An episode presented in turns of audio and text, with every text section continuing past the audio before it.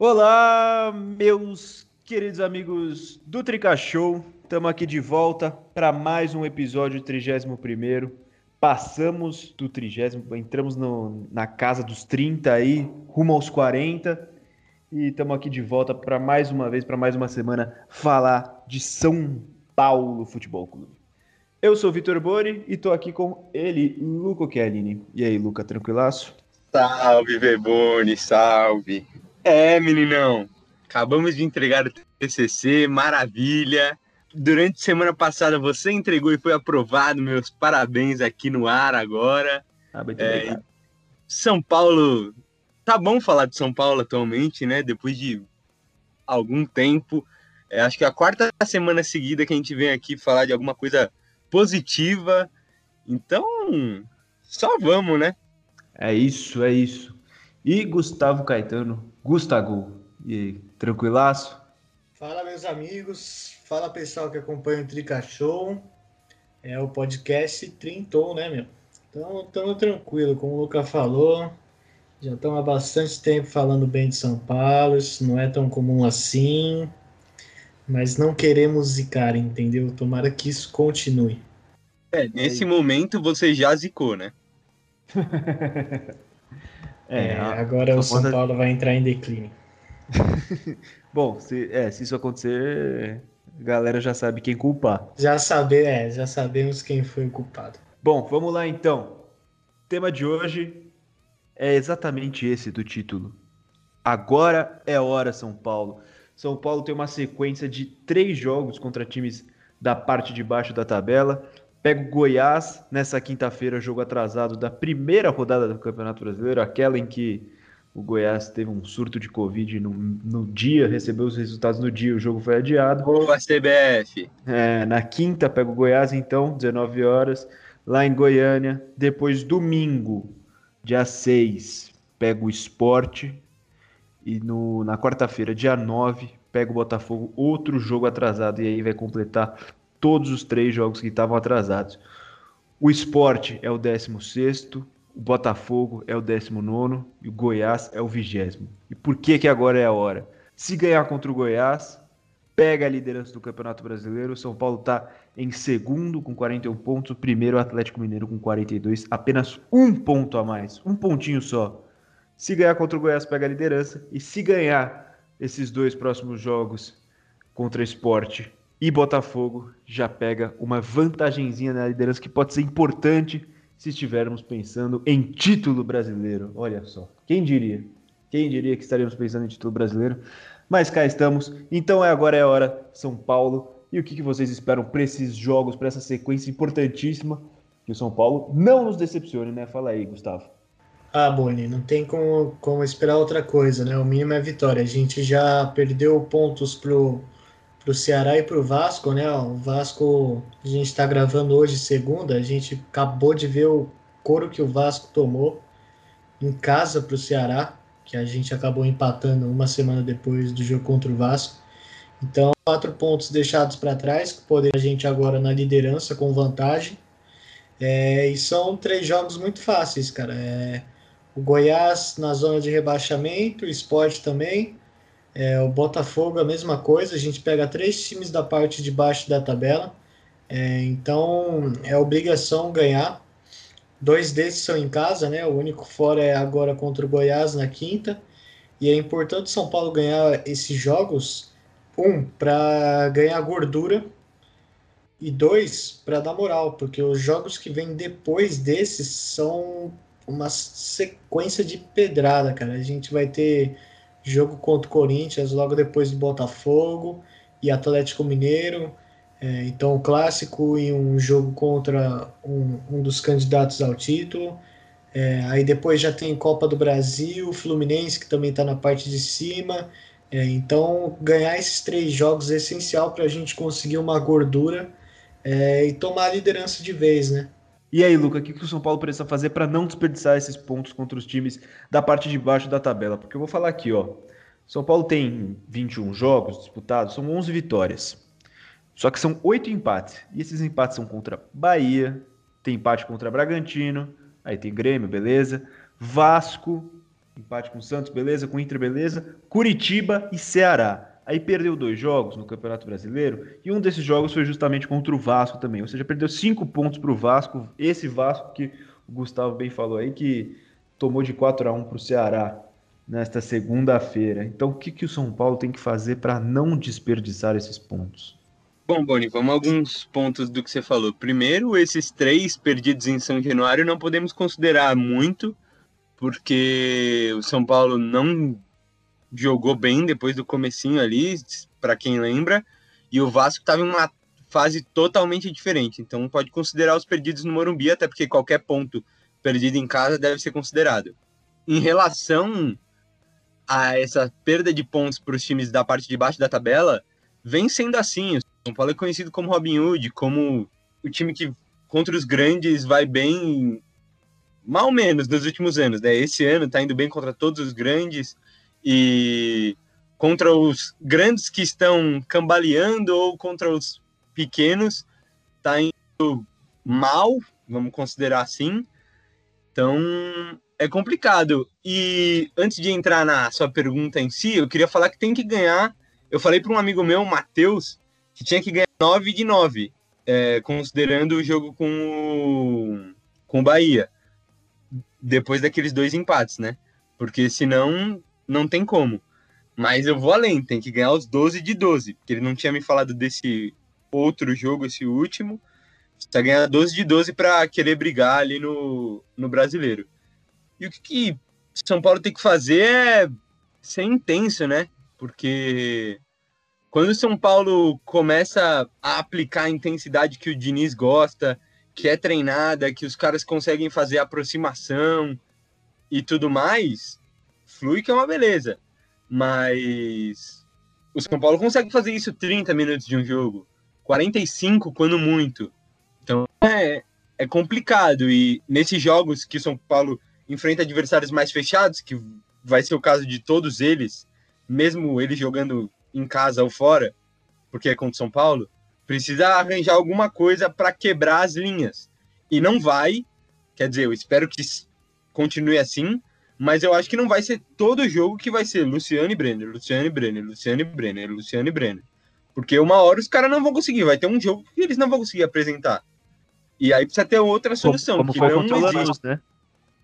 É, que não, para mim atualmente não existe. Contra o Lanús conseguimos fazer o gol, aí falhou na defesa. Mas no brasileiro vem sendo os dois. Então, mas eu acho que uma hora não vai dar, até pelo desgaste físico, que eu acho que o Diniz foi muito bem no último jogo, no finalzinho ele tirou ali algumas peças importantes. É, e como o Gustavo falou, essa sequência aí contra times mais fracos, contra times que estão lá embaixo, brigando contra o rebaixamento, é, vem antes de uma sequência bem dura, bem dura mesmo, que vou falar aqui para vocês. Até, até o final do ano, até o ano novo, o São Paulo não vai ter, não vai ter paz depois de enfrentar o Botafogo. Dia 13 enfrenta o Corinthians fora. Ô, Boni. Aí, que aí, oi. Só lembrando que esse jogo aí que você começou é onde eu. É o é... jogo que eu marquei faz uns dois meses, é, falando que seria onde a gente poderia responder o que o São Paulo tá brigando. E eu sigo com essa linha de pensamento. Sim, eu concordo. E exatamente isso que eu ia comentar. Nesse dia que, segundo o Data Luca, a gente vai ter as chances do São Paulo no Campeonato Brasileiro. Depois pega o Galo. Galo, confronto direto. E aí, na, na, na quarta-feira, no meio da semana, depois de enfrentar o Galo, pega o Grêmio pelo primeiro jogo da semifinal da Copa do Brasil. Isso fora de casa. Depois pega o Fluminense, que tá, também tá brigando lá em cima. E depois pega o Grêmio no dia 30 de dezembro para fechar o ano e para definir se vai para a final da Copa do Brasil ou não. Essas são as duas sequências bem opostas do São Paulo, né? Três jogos de, seguidos contra times da, da parte de baixo, depois são o quê? Um, dois, três, quatro, cinco jogos contra times grandes, times fortes, times que estão brigando lá em cima e Copa do Brasil. Então, qual que é a importância de fazer esses pontos, fazer esses resultados agora, Gustavo? É, Boni, como, como eu tinha falado, né? Esses pontos vão servir justamente para a gente acumular uma gordura no, lá na frente, porque é, a gente tem que, tem que analisar todos os pontos, tá? É, tem que analisar todas as possibilidades que tem. É claro que eu não vou querer isso. Mas a pior das hipóteses para o São Paulo no final do ano é, é, o São Paulo perder um clássico, perder contra um concorrente direto e ser eliminado na Copa do Brasil. É, e, e, se a gente desperdiça um dos pontos fáceis que a gente tem nesses próximos três jogos, lá na frente essa, essas derrotas vão, vão surtir mais efeito ainda. É, então é capaz da gente, por exemplo, é, perder, perder liderança, essas coisas. Então, como eu falei, esse, esses, esses três jogos, esses nove pontos, são essenciais para o que, na minha é, visão, é a prioridade, o São Paulo poder focar na Copa do Brasil. Porque eu acredito que é o que vai acontecer. Eu acredito que o Diniz, provavelmente por o São Paulo já estar mais longe, claro que ele não vai abrir mão do Brasileirão, mas vai dar mais atenção para a Copa do Brasil. Sem deixar, claro, de tomar os cuidados no, no Brasileirão. Então, é, se o São Paulo, se o São Paulo é, acaba perdendo um jogo ou outro desses mais difíceis que a gente tem no Brasileiro, vai ser vai ser a gente vai tomar como se fosse como se o time, o time estivesse focando mais para a Copa do Brasil. E aí esses pontos vão ser importantes se a gente conquistar é claro. É, para que a gente não a gente não não entre em declínio é, igual aconteceu em 2018 por exemplo. Boa. É, Luca fala aí você a importância de conseguir esses pontos antes dessa sequência complicada. E depois eu já vou emendar em outra pergunta. Então Rapidinho. Então, mano, muitos torcedores não ficam tão preocupados com essa. É, se preocupam, na real, mais com essa sequência do que com jogos grandes, né? Porque o São Paulo tá indo muito bem. Tipo, você vê ali na parte de cima, ganhou de quase todo mundo. Perdeu do, do Atlético só. Então, a importância é gigantesca, porque não pode mais perder esses pontos bestas, até porque depois não vai ter mais esses adversários mais fáceis vai ter ali uma vez, duas vezes, porque a tabela do São Paulo no começo do segundo turno realmente é bem mais favorável. E a gente já tropeçou, acho que uma vez, eu não considero de Ceará tropeço. Então, é muito importante, porque se ganhar, fica com 50 pontos em 24 jogos, que segundo a minha própria estatística é acima da média de dois por jogo. Então, seria maravilhoso. E só para completar, eu acho que por conta do desgaste, porque vai vir Atlético e, e Grêmio logo em seguida, contra o Fluminense fora de casa, por exemplo, tem que poupar. A gente vai discutir isso mais lá para frente, mas não dá. Para mim tem que poupar contra o Goiás já, tem que, tinha que ir com o time misto. Ô louco, time misto para pegar o Goiás, você acha? Ah, mano, não, não tem como, né? Porque foi o que eu falei, eu elogiei o Diniz que ele fez as substituições, que ele tirou alguns caras que jogam sempre, como o Luciano, mas para mim, Luciano, Daniel Alves, é, Gabriel Sara e Reinaldo tinham que descansar. Porque estão jogando há mil anos. Porque o Brenner descansou por suspensão, o Bruno Alves por conta do Covid, da Covid, o Diego Costa por suspensão, o, Igor, o Juan Fran sempre sai no intervalo, o Igor Gomes é morto de qualquer jeito. Então, precisa descansar, os caras não vão aguentar. Porque se vê essa sequência que vocês falaram aí, você falou, Boni. É. Se agora tá morto, imagine enfrentando um Atlético Mineiro que tem um ritmo de jogo muito mais frenético do que tem um Vasco, por exemplo. Então, e o Goiás é um time horrível, horrível, horrível, horrível. Não dá, não dá para perder. Então, mas, mas, mas justamente por ter mais dificuldade contra times fechados, que eu acho que tem que não, digo ir um time com força máxima, porque eu também acho que tem que poupar alguns, mas eu digo é, poupar alguns jogadores pontualmente, assim, sabe? Tipo, poupar um ou dois para o contra o Goiás, aí depois poupar um ou, um ou dois diferentes contra o esporte, aí talvez um ou dois diferentes contra o Botafogo. Não digo o time inteiro, porque eu acho essencial que ganhe esses nove pontos também, como vocês dois bem falaram. É essencial, essencial que ganhe esses nove é, pontos. Então. E como o São Paulo enfrenta mais essa dificuldade contra times é, fechados, assim, times que jogam mais fechados, não acho que seja tão inteligente, talvez, poupar meio time para pegar esses para pegar esses adversários? Eu coloquei quatro caras, né, que eu acho que deveria poupar contra o Goiás para depois voltar já. Até porque o São Paulo tem uma lista de pendurados também que pode ser que fiquem suspensos e aí possam descansar, né, aquele descanso forçado. Uhum. Mas eu não acho que o problema seja o time, que a gente comentou que tem dificuldade, né? Eu acho que o problema é a maneira que os adversários vão enfrentar o São Paulo fechado. E aí, independente se vai com Daniel Alves e Luciano, ou se vai com, não sei, Pablo e Vitor é, Bueno. Você, deu uma pensada aí.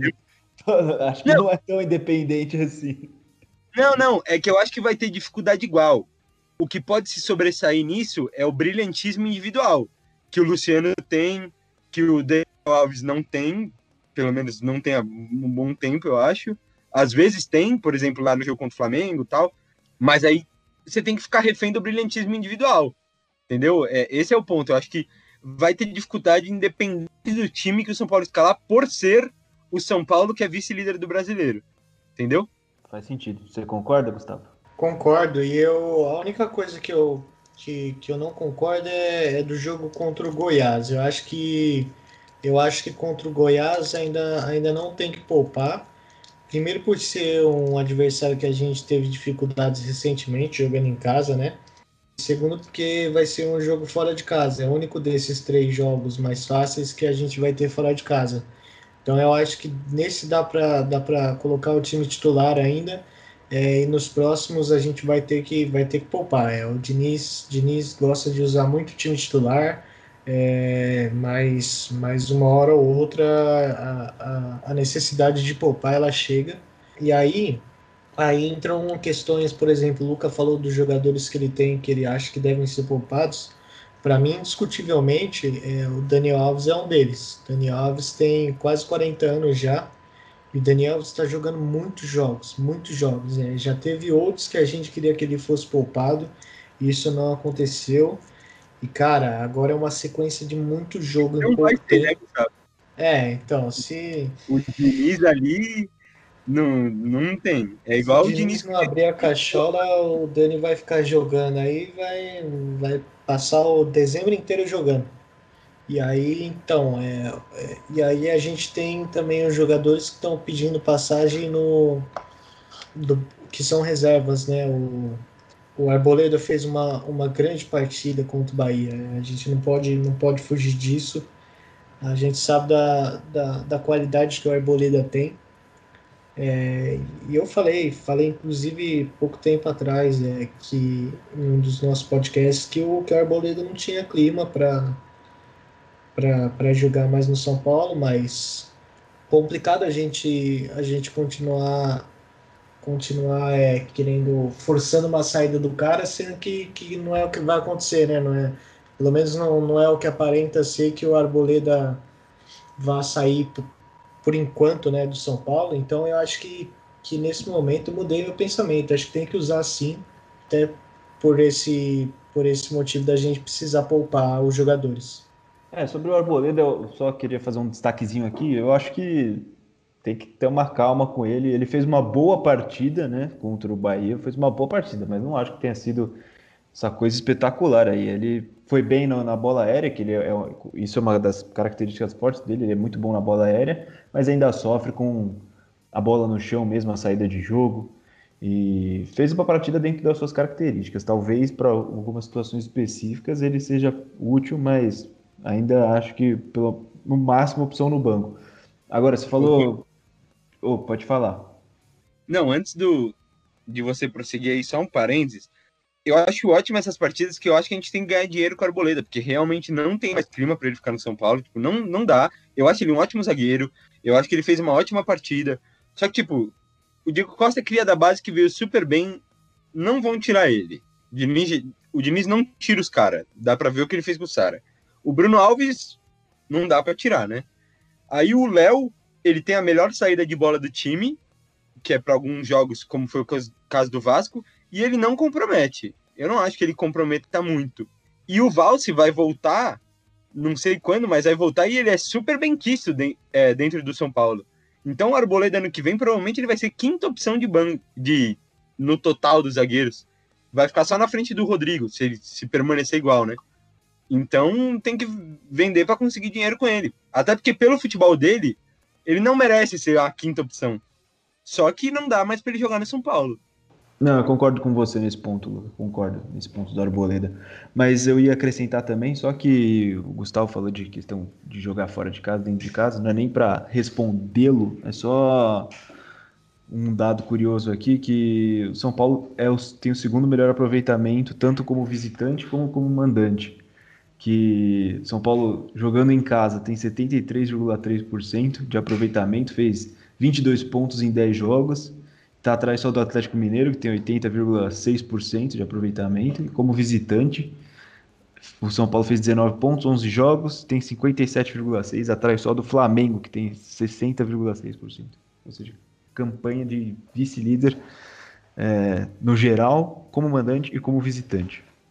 Mas a pergunta que eu ia, e no fazer geral é, a gente é a melhor, né? É isso mesmo, tem a melhor campanha no geral e tem tem de vice-líder como visitante e mandante, né? Em questão de aproveitamento, não de pontos. E a pergunta que eu ia fazer, aproveitando que o São, a gente falou aqui que o São Paulo vai jogar depois de, dessa sequência contra três times da parte de baixo, vai pegar, vai pegar Gala, vai pegar Grêmio, mesmo que seja pela Copa do Brasil. Queria saber quem que vocês acham que são os candidatos a ganhar o título brasileiro. Para você, Luca, quem são? Ô, Boni, antes de começar a responder, eu só queria responder ao Gustavo é, falar que ótimo o Diniz poupar no jogo que ele quiser. Eu só acho que tem que poupar, tá? Não dá para passar esses três jogos sem poupar. E. Eu concordo. Bom, é, analisando aqui a tabela, tô com ela aberta num geral, Atlético Mineiro é candidato porque só disputa a, a Copa do Brasil, não, brasileiro, e trouxe 42 reforços. Então, é obrigação eles serem candidatos. São Paulo, candidato. Flamengo, eu acho que não se encontrou ainda na melhor forma, tá com muito desfalques. E eu, sinceramente, acho que eles vão focar na Libertadores. Internacional, eu já falei no episódio passado, né? Depois que o Abel sumiu, se eles, se eles ficarem no G6, já tá ótimo. E para mim, um dos candidatos mais fortes é o Palmeiras, que tá em quinto. Porque eles começaram o campeonato empatando que, nossa, foram uns não sei quantos empates, foram muitos, e perdiam umas ali, vitórias poucas, ainda com o Vanderlei. Depois veio o Cebola e agora o português, craque, que eu esqueci o nome dele. É, e vem muito bem, os caras estão com. O Bel Freire? Esse mesmo, brabo demais. O cara, os caras estão com 15 desfalques, uns 12 por Covid, dois por lesão, um ali aqui. E o cara tá fazendo teste no meio de jogo, tá mudando formação, tá ganhando de maneira convincente. Então é, para mim, os três principais Atlético, São Paulo e Palmeiras. O Grêmio tá subindo, tá ganhando várias, mas como sempre vai focar nas outras competições mata-mata, que é já a fama do Grêmio. E o Santos não tem elenco para chegar lá. A, apesar de que eu quero fazer um destaque que o Santos, meu Deus, vai ser iluminado com a base lá, nossa, não sei aonde brota a cara da base. No fim de semana, Bruninho, no primeiro jogo dele pelo profissional, fez gol. Eles estão assim há uns anos já. É, e quando surge uma safra muito boa, aí é quando eles ganham. Foi o caso de lá atrás, no começo dos anos 2000, depois com o Neymar e com o Ganso ali, e tinha mais vários. Quando vem a safra boa, inteiramente boa, eles ganham competição, porque a base deles é fenomenal. É isso. A base do Santos é muito boa mesmo. E a do São Paulo vem fazendo a função também. É, Gustavo, quem que você acha que são os candidatos ao título do Campeonato Brasileiro? É, Para mim vai, vai muito da mesma linha também. Eu acho que, como eu, como eu falei, continuo com esse pensamento. Para mim, o Atlético Mineiro é o, é o favorito. Já, já deixei esses aspectos falados aí em um dos episódios. Acho que o, o Flamengo e o Palmeiras não dá para a gente tirar disso também. Acho que mesmo que que um ou outro foque em, em competição internacional, é o, Flam o Palmeiras, até por, por ter uma chave bem fácil na Libertadores, é, são times que têm, têm um elenco a mais, né, justamente para conseguir disputar mais competições. Então, eu acho que que Flamengo e Palmeiras também são candidatos. O São Paulo, óbvio. A gente um tempo atrás falava, né? Se não era muito cedo é, para definir isso. Mas eu acho que agora já dá para colocar o São Paulo como candidato, sim. Eu acho que, que a gente chegou num, num estágio onde, onde o São Paulo está tendo uma campanha muito sólida. É. Como, como o Boni adiantou aqui, a gente tem uma campanha muito boa é, a gente está tá conseguindo fazer muitos pontos, tem um melhor aproveitamento, né? A gente pode assumir a liderança aí nos próximos jogos. É, então, para mim, o São Paulo já é candidato, um dos candidatos. É, e eu coloco o Inter, nossa senhora, meu Deus. Lá vem um Abelão cheio de paixão. Tá o Inter é uma certo, piada, né? mano. O cara tá na. Perder. O cara tá na sétima passagem dele dele pelo clube. Não é possível vão continuar insistindo. Não, não dá, não, não tem como entender.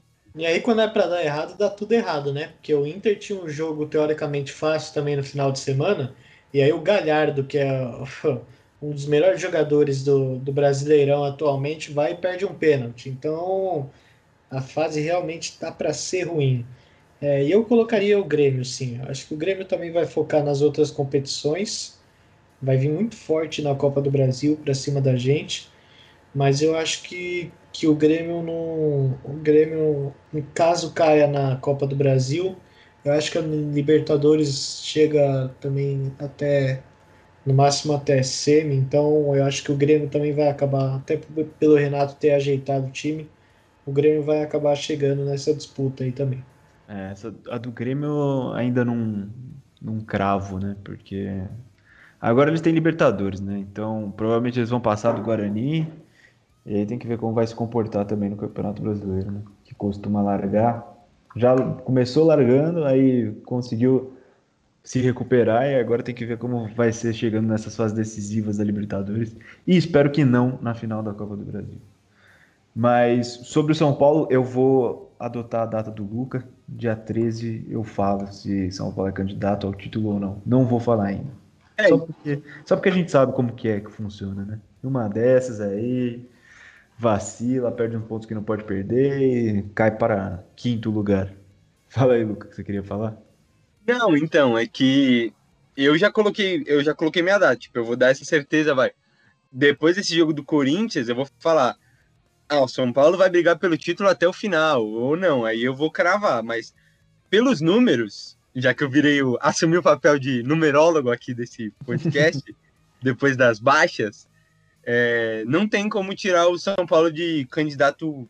Não tem como não colocar o São Paulo de candidato ao título, por tudo que você falou. Você já falou do desempenho dentro de casa, fora de casa, pontuação, tudo mais. Então, não tem como não colocar o São Paulo. A gente é ainda segunda melhor defesa agora, perdemos o primeiro posto justamente para o Grêmio.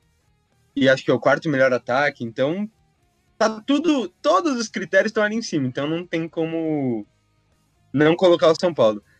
E antes de você continuar aí, eu queria falar um negócio, eu não sei se vai ser zica, zica reversa, depois me cobrem, mas duas certezas que a gente tem no ano é que o Grêmio vai priorizar as competições mata-mata e o Palmeiras não vai ganhar Libertadores. vou botar fé nisso. Eu vou botar fé nisso que o Palmeiras não vai ganhar Libertadores. Ó, oh, mas eu vou, eu vou, eu vou adotar a sua linha de pensamento aí, dia 13, eu acho também, porque é, a camp... realmente a campanha que o São Paulo está fazendo até agora, até a 23 rodada, com dois jogos a menos, é a campanha de quem briga pelo título. Mas a gente sabe que com São Paulo não dá para dar essa certeza até o último até a 37 até o último terço do campeonato, assim, não dá para ter essa certeza. Porque em 2018 foi justamente isso, né? Pegou a liderança lá do primeiro, assim, na, na transição do primeiro para o segundo turno e começou a decair quando começou a perder pontos para os pequenos, né? O, o, o, primeiro jogo foi naquele contra o Paraná, né? Que empatou em 1 a 1 e aí começou a perder ponto para Fluminense, que estava lá embaixo, começou a perder ponto para América Mineiro, é, empatou com o Botafogo. Então, a partir dali é que começou a, a, a queda do São Paulo no Campeonato Brasileiro. Então, eu prefiro aguardar também até esse dia 13, que vai trazer muitas respostas. Boni, Oi. Sabe qual o BO? A partir Sim. do ano que vem, vão ter menos grandes ainda na Série A. Então vai ser um problema para São Paulo. Porque o Cruzeiro vai continuar na B e mais um ou dois grandes vão cair. Então, o Botafogo que ver isso cai. aí. O Botafogo cai. E o Vasco também. O, Va o, Vasco eu não sei. O Vasco eu não sei. Briga até o final, mas o Vasco eu não sei. O Botafogo. Algum é que... dos dois vai, cair. Esse, não, esse é, é fato. É que foi um absurdo que aconteceu hoje, né? Hoje, segunda-feira, que a gente tá gravando. Que os caras os cara demitiram o Ramon Dias, porque ele fez cirurgia é, e não pôde comandar o time nos primeiros dias, né? O, o filho dele, auxiliar, que estava comandando o time. Aí ele disse que ia voltar dia 7 de dezembro, por aí. Esse era o prazo de volta dele. O Botafogo não quis esperar, demitiu o Ramon Dias, contra, é, contratou o Barroca. O Barroca treinou dois dias e foi diagnosticado com Covid-19, vai ficar 10 dias fora, pelo menos. E, é, e, e, vai voltar depois do que seria o prazo da volta do Ramon Dias. Você é tá pior que a gestão do nosso Leco. Nossa, você tá maluco, nossa senhora. Isso, isso é roteiro de um time que cai, não tem como. Não tem como, de verdade. Eu cravo aqui que o Botafogo vai cair. Só se fizer um, um, milagre muito absurdo. Um milagre, assim, digno de filme. Vai contratar advogado fluminense. Mas, felizmente, nós não estamos brigando com eles dessa vez. Então, vamos falar de parte de cima da tabela de novo. Quero projeções, então. Todo mundo aqui quer os nove pontos, é essencial os nove pontos, mas o que, que a gente acha que vai ser? Projeções para esses três próximos jogos. Quantos pontos São Paulo pega? O que vocês acham? Gustavo, fala aí. Você me colocou numa fogueira agora para falar primeiro, né, meu?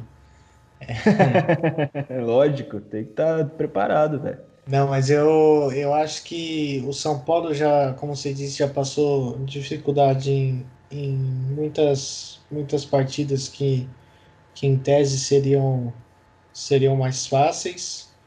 Mas eu, eu acho que o São Paulo garante, garante sete. É, quero os nove, mas em tese, é, assim, a gente acabaria falando em uma fase ruim, né? A se garantir, sei lá, quatro pontos, seis pontos, tá bom. Mas eu acho que garante sete, não perde, porque o São Paulo não tem perdido. É, então tropeça, mas não perde. Então, para mim, o São Paulo não, não, perde nenhum desses jogos. Eu acho que, que o único jogo mesmo que, que me preocupa mais é, é o Goiás é, até por, por ter sido o time mais difícil que a gente pegou, o Goiás é um time que sabe, sabe jogar defensivamente, sabe segurar resultado, então eu acho que essa vai ser uma partida mais difícil, então eu coloco sete pontos no mínimo aí para São Paulo. E você, Luca? Eu vou de empate em todos os jogos. Não, mentira. É que. Não, tem um seguidor nosso, o Lucas Alexandre, que ele reclamou que a gente palpitou todos vitória contra o Vasco e falou pra gente palpitar empate. Aí eu e a Bianca palpitamos empate e o São Paulo venceu. Olha então, é, meus palpites seguirão no empate, tá? Mas quem quiser saber os reais palpites, sem zicas, tem que ouvir o podcast. Mano, eu vou de. Eu vou de 9-9. Vai ter um jogo complicado contra o Goiás, também é o que mais me preocupa, como o Gustavo salientou. É, vai ser aquele 2 a 1 eu nunca chuto que o São Paulo vai tomar zero gols, porque isso aí não existe. Tipo, a gente é a segunda melhor defesa do campeonato, a gente, ó, tem 20 gols contras em 21 jogos. Acho que uns dois ó, jogos a gente passou sem tomar gol. Porque todo jogo é vazado essa defesa, é impressionante. Então, um jogo complicado contra o Goiás. Depois eu acho que vai ser aquele jogo que vai poupar jogo, tentando pensar mais como o Diniz contra o esporte e não vai ser fácil também, mas vai ganhar ok. E depois, contra o nosso glorioso fogão, vai atropelar. Aí vai ser os 4 a 0 Aí vai ficar sem tomar gol, porque se tomar gol desse time, meu Deus. Então eu vou de 9-9. E para ser mais ousado, você não perguntou, mas eu tô afim de falar hoje, vai ganhar do Corinthians na Neoquímica Arena. Ah, isso aí a gente vai falar melhor depois. Eu só Mas deixei minha, minha abreviação aqui, para quem chegou até aqui, o, aquele gostinho bom. Já adiantou, gostei. Ó, eu vou eu tô tendente a não ir, mas eu tô com um bom sentimento. Tá querendo não apostar nos nove porque é o São Paulo. É, mas não sei. Eu vou, eu vou. A aposta segura é 7, que é a do Gustavo, né? Que é contando com tropeço e com duas vitórias óbvias, não óbvias, mas são necessárias, obrigatórias. Mas eu tô achando que vai, eu tô achando que vai ser 9.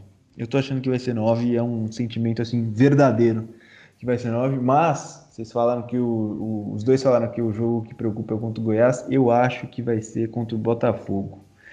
Por incrível que pareça, porque o São Paulo tem um histórico aí de passar umas dificuldades com o Botafogo, vem numa boa sequência de, de, de resultados contra o Botafogo, mas sempre passa uma dificuldade. Teve aquela virada né, mágica no, no Newton Santos. Tem até, até o ano passado o Hernanes, fora de casa, também teve que fazer outro gol para ganhar do Botafogo. Teve é, gol do Pablo. São jogos difíceis contra o Botafogo. Então eu acho que quem vai dificultar é o Fogão. Mas vou, vou, vou botar fé nesses nove pontos aí. Nove pontinhos que vão dar uma boa vantagem para o São Paulo na liderança. Espero, espero de verdade. Fala aí. Não, eu vou te falar, quando você comentou do Botafogo, eu lembrei desse jogo no Newton Santos, você falou, foi um dos mais da hora, assim, que eu vi de pontos de virada e tudo mais. E se aconteceu mesmo e for positivo para São Paulo, tudo bem, ao sofrimento, a gente ficar nervoso, a gente já tá acostumado. O que importa é a gente ganhar, sabe?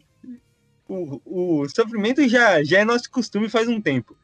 E eu queria perguntar pro Gustavo, eu ia perguntar para você também, mas você foi um pouco mais confiante. Contra quem que vai ser esse empate aí? Se ele vai cravar que é contra o Goiás mesmo? Não, calma. Antes, antes do Gustavo responder, então, só queria só comentar aqui. Pô, eu tenho vários jogos na cabeça difíceis contra o Botafogo. Tem em 2008 mesmo, tem aquele que o o Hernanes faz um golaço, o Jean faz um gol de cobertura, foi um jogo importantíssimo para a campanha do título. É, acho que até o Wellington Paulista fez gol no São Paulo, ele sempre faz gol no São Paulo também. Tem o jogo 2011, 2 a 2 que o São Paulo empata na, no finalzinho com gol de cabeça do Rivaldo e cruzamento de Rogério Ceni. Rogério bateu a falta cruzando na área, ao melhor estilo King Naldo, e, e colocou na cabeça do Rivaldo.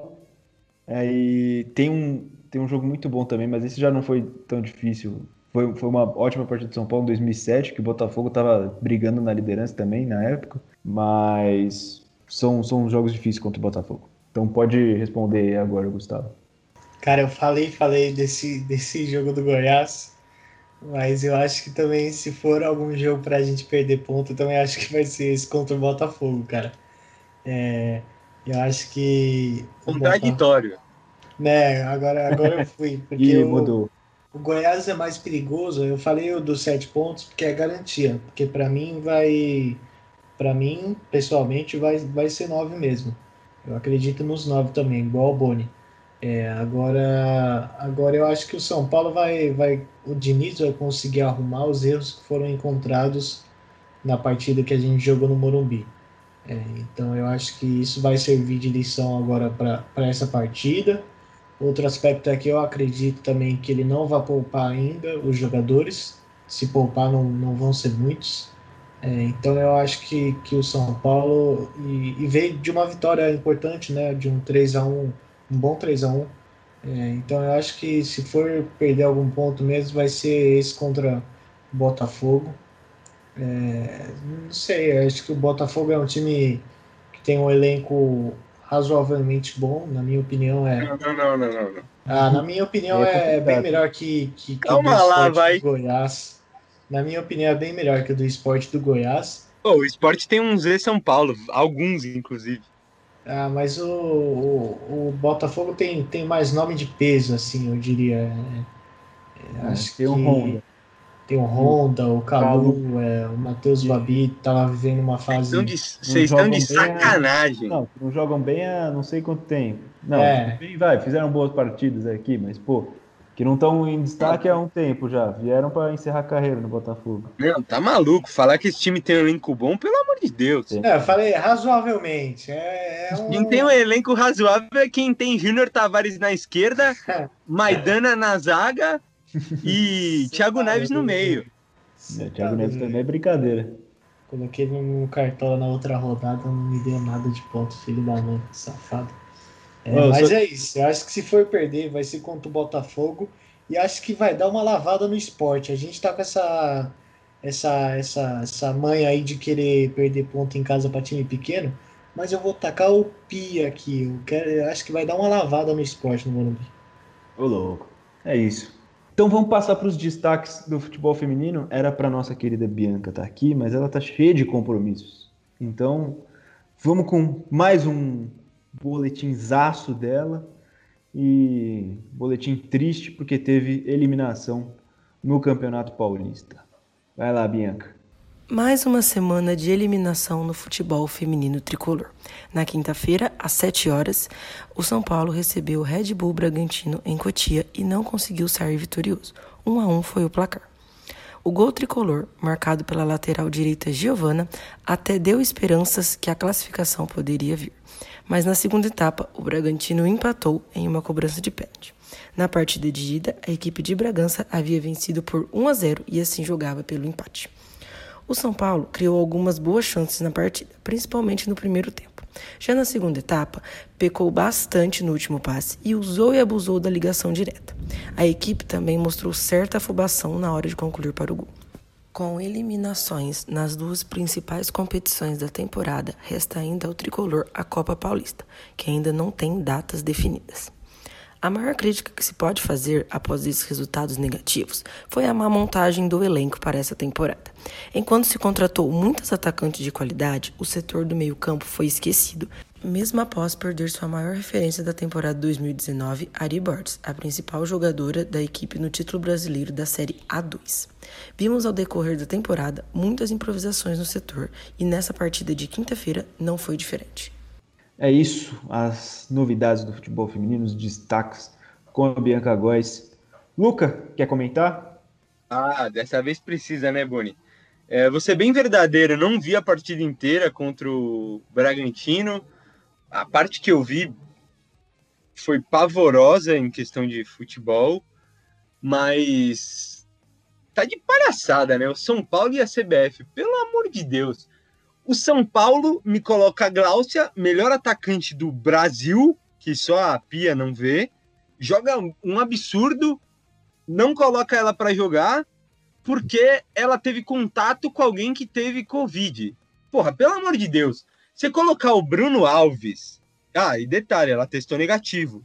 Você colocar o Bruno Alves para descansar, porque vai ter uma viagem pro, pro Nordeste dois jogos contra adversários mais fracos, tudo bem. Agora, você colocar a Gláucia numa quartas de final do Paulista, depois que você foi eliminado na semi do Brasileiro e perdeu o jogo de ida do Paulista. Vai poupar do quê? Foi o que eu falei para Bianca no grupo. Você tem que poupar quando você tá na fase de grupos, quando você tá em não sei o quê. Mas agora, você poupar em mata-mata, pelo amor de Deus, se perdeu, tá fora. Se empatasse, também tava fora, que foi o caso tinha que ganhar, precisava de gol. E quem que dá gol pro São Paulo? A Gláucia. Mas o São Paulo é uma palhaçada. A gestão é a mesma merda de sempre. Agora a CBF me chamam a Yaya, que é já foi chamada para a seleção principal, é uma das melhores do Brasil para a seleção sub-20. Tá de brincadeira. Não, não dá. Eu, eu, agora eu invoquei o Neto. Queria. Nossa, oh, é ridículo isso, pelo amor de Deus. Não, e São Paulo permitir fazer isso. Que fosse, não sei nem o que era, mas fosse data FIFA, se fosse data Comebol, data o que fosse. Manda merda, com todo respeito. Não, não tem. Se tem jogo no mesmo dia, não pode. É ridículo. Aí o cara me vai sem, sem travante pro jogo. Gente, eu e a Bianca ficamos discutindo a escalação, como que o São Paulo ia entrar uns 30 minutos pra gente tentar colocar no ar. E a Bianca pode falar mais aí depois sobre a escalação, mas foi num improviso, a lateral foi no meio, aí lá no ataque a, as pontas, tudo ponta e meia, foi uma de tinha que ir mais para frente. É ridículo. São Paulo é uma piada, segue sendo uma piada, porque esse problema de gestão me fez lembrar do São Paulo de todos os últimos anos na gestão desse Zé Ruela que tá prestes a sair aí. Desabafo, palavras fortes. Pão. Pão! não, não dá. Não. A, seleção, até se for uma obrigação, daria para entender. Mas poupar a Gláucia, não dá. Meu Deus do céu. É ridículo ah. isso, ridículo. É, que São Paulo, como um todo, acho que está sendo bem cuidadoso com essa questão do coronavírus, né? Não, isso não julgo. Agora. Não, mas você ser cuidadoso é, é uma coisa, agora você ser displicente é outra. Para mim foi displicente. Testou negativo, foda-se com quem que ela teve contato. Se ela teve contato com 200 pessoas que testaram positivo e testou negativo, ela tá apta para jogar, porra. É, não sei. Eu, eu acho que tá de boa assim, eu não julgo isso, porque eu realmente acho que acho que a postura de São Paulo quanto ao coronavírus está sendo bem boa, assim, no geral. Tanto que no masculino é um dos poucos times que não teve um surto ainda. Então, não sei, mas essa questão da EA realmente é complicada. Não foi só a EA, foram três atletas, eram duas para sub-20 e uma para principal. É que eu citei a Yaya porque. Não, é que a Yaya é, pô, destaque do time. É símbolo assim sempre, máquina, mas. Máquina. Não, não dá, não dá para explicar. Não, então só para resumir, foi, ó, quem não pôde estar tá, foi a Yaya, como a gente já citou aqui, a Lauren e a Cris, que também foram para sub-20, e a Jaqueline, que foi para a seleção principal, aí, além da Glaucia, né, afastada por causa do contato com alguém que teve que testou positivo para Covid, teve suspeita de Covid, então foram esses os desfalques, desfalques importantes. Esses da seleção complicaram bastante o time. Parabéns, São Paulo. Uma palma para vocês. só uma, só uma tá bom. Ai, ai. Bom, é isso então, rapaziada. Muito obrigado a quem chegou até aqui. E tamo junto, Luca. Valeu, Bonizeira. É, me estressei no final bastante, porque isso me deixa puto quando faz merda. E esse clube faz bastante coisa ruim, né? Mas é isso na maior parte do tempo falamos de coisa boa, como eu ressaltei lá no início, e vamos seguir. E vamos torcer pro masculino dar as alegrias, né? É eu achei que ia ser o contrário, eu achei que ia ser as, as alegrias no feminino e no masculino ia ser aquela tragédia, mas aquelas reviravoltas da vida, né? Valeu, Gustavo, valeu, Boni, tamo junto, é nóis. Valeu, galera que chegou até aqui. É isso. E valeu, Gustavo. Tamo junto, meu parceiro. É isso, valeu, rapaziada. Tamo junto. É, torcer para o São Paulo sair bem, mais uma sequência importante agora. Estamos é, chegando, terminando a gravação aqui na segunda ainda, quase dezembro já. Vai ser um mês muito importante para São Paulo. E é aquela famosa história, né? Como esse é um ano atípico, ou a gente vai passar o Natal e o Ano Novo chorando ou comemorando. Valeu, rapaziada. Um abraço. É isso. Espero o que Boni... seja feliz, sorrindo e contente. Não, antes de encerrar, eu só queria, queria ressaltar como que a gente vai gravar no meio disso, né? Esse que é o melhor. No meio das festas, no meio do jogo, a gente tem que gravar episódio. Vamos ver como vai ser isso aí. Episódios é, interessantes vêm por aí. Quem sabe um sei lá, um pocket, não sei. Vamos ver como vai ser essa questão aí. De qualquer jeito, acho que a maioria aí tá, do grupo tá livre de TCC, isso já vai dar uma bela aliviada. Mas é isso. Obrigado a quem chegou até aqui mais uma vez. Sigam a gente nas redes sociais, Trica Show no Instagram, no Facebook, no YouTube. Ouçam os outros episódios nas principais plataformas de áudio e sigam nos acompanhando, porque tem muita coisa para falar de São Paulo ainda esse ano, nesse final de ano e começo de 2021, né? Então é isso, pessoal, tamo junto. Até semana que vem, até o próximo episódio e tchau.